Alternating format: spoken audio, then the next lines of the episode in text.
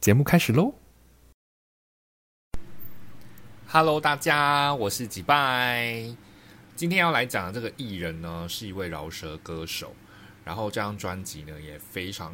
就我而言呢，我觉得是一张非常具有灵魂的专辑。那他呢，就是 Troll Fresh 吕世轩。那他在今年也发行的这一张，就是我说很有灵魂的这张专辑哦，市井小民。Troll Fresh 很特别哦，新鲜鳟鱼。就是也是他的英文名字啦。那当然，他就是寓意说他希望自己能像鳟鱼一样在音乐圈力争上游。但是我觉得他已经做到了哦。这张专辑也是一张我蛮看好的专辑。我现在聊聊他这个人哦。基本上呢，他是在金鹰奖上面被看见的。金鹰奖的部分，我觉得这边也可以稍微提一下。那他的全名呢是金鹰创作奖。你知道吗？我一开始以为这个奖啊，只是那种。几个学校联合举办的一个奖项，然后再透过一些线上比较知名的制作人啊，或者是创作者来当评审，这么简单。结果我发现啊，我实在太孤陋寡闻了。它其实跟金曲奖有异曲同工之妙哦，都是由文化部支持的。但是呢，这个金鹰奖主要推的是独立音乐为主，所以他为了要权衡流行音乐的生态，特别加入了民谣、电音、爵士、嘻哈等六种不同的乐风的奖项。那吕世轩呢，是在两年前以个人首张专辑《误入歧途》拿下第九届金鹰奖的最佳嘻哈单曲奖跟最佳嘻哈专辑奖。然后就爆了，他整个就声名大噪，包含像现在线上叫了出很有名的饶舌歌手，像吴卓源啊、OZ、J 上都争相抢着跟他合作，连山妮老师这种面无表情的制作人都特别找他来共同创作，而且就在刚刚落幕的第三十一届金曲奖当中，还入围最佳作词人奖这个奖项，虽然没有得奖哦，但是我觉得他已经红了，你知道吗？就是一个大男生，然后戴着一个很粗框的眼镜，然后留着一个大光头，所以我是觉得他真的可以提名一下明年金曲的新人奖哦。然后再聊聊市井小民这张专辑，你知道，光是听到这个名字，我就觉得跟收录在里面的歌完全 match 哦。他这个市井小民哦，不是那个民众的民哦，就是我们真的在开玩笑说，小明在有一次车祸，然后失去他的双腿那个小明。那为什么会用这种双关语来作为专辑名称呢？主要就是在写他北漂到台北打拼的故事哦，从一个无名小卒，然后到大城市打拼的那种小虾米对那种大环境的背景，然后再加上他每一首歌啊，都是跟日常生活很贴切，在你我身上发生的事情一样，包含像什么高分贝啊、独享餐、人生地手这些歌啊，都是我真的觉得写的太好了。至于收录歌曲里面啊，基本上都是以小人物去洞悉大环境，还有城市共处，然后如何融入人群为主，这样子的生活化的一个故事背景。然后像在这里面，我想要谈到的几首歌，像是我们现在啊，都会被成功这两个字给迷惑嘛，就是会觉得说啊，一个成功的人就是要赚很多钱，然后住豪宅、买名车，或是成为有名的人才叫成功。但是呢？在他的《钞票人与赔钱货》这首歌里面，就大大颠覆这样子的想法，就是认为说，只要自己在自己专业的领域里面发挥到极大化，就代表成功，不一定要赚很多钱，或是你不一定要住住豪宅或买名车等等的。还有另外一首歌，就是呢，我不知道你会不会因为就是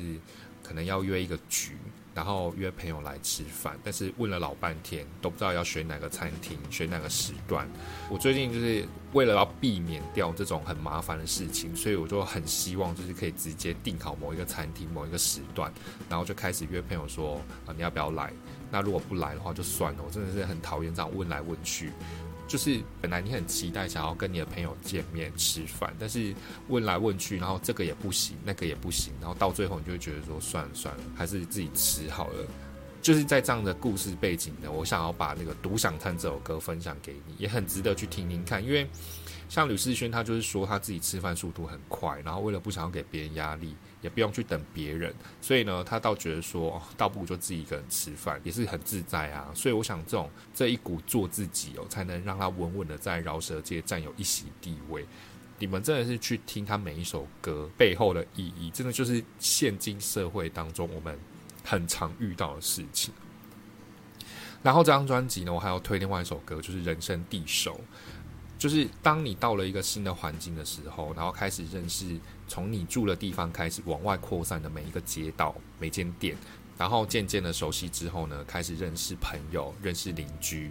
然后来来去去呢，渐渐的你就会发现，你每天的日常变成你最好的朋友，是因为这些街道、这些店面、这些邻居。因为这些街道啊、店面跟邻居都是不会改变的，他们依旧还是处在那边嘛。那你有没有想过，就是在你成长过程当中，你从求学过程开始，有国小同学啊、国中、高中、大学，然后男生可能会去当兵，有军中统跑，然后你出了社会，可能有同事之类的。那你会觉得你的朋友一直在换。好不容易习惯了某一些人，可是因为他们一阵子之后又不见了。但是老实说，他们其实没有不见，只是因为我们每个人追求的东西不一样，然后设定的目标也不一样，所以这些人就会开始跟你渐行渐远。只有志同道合的人才会留下来，不是吗？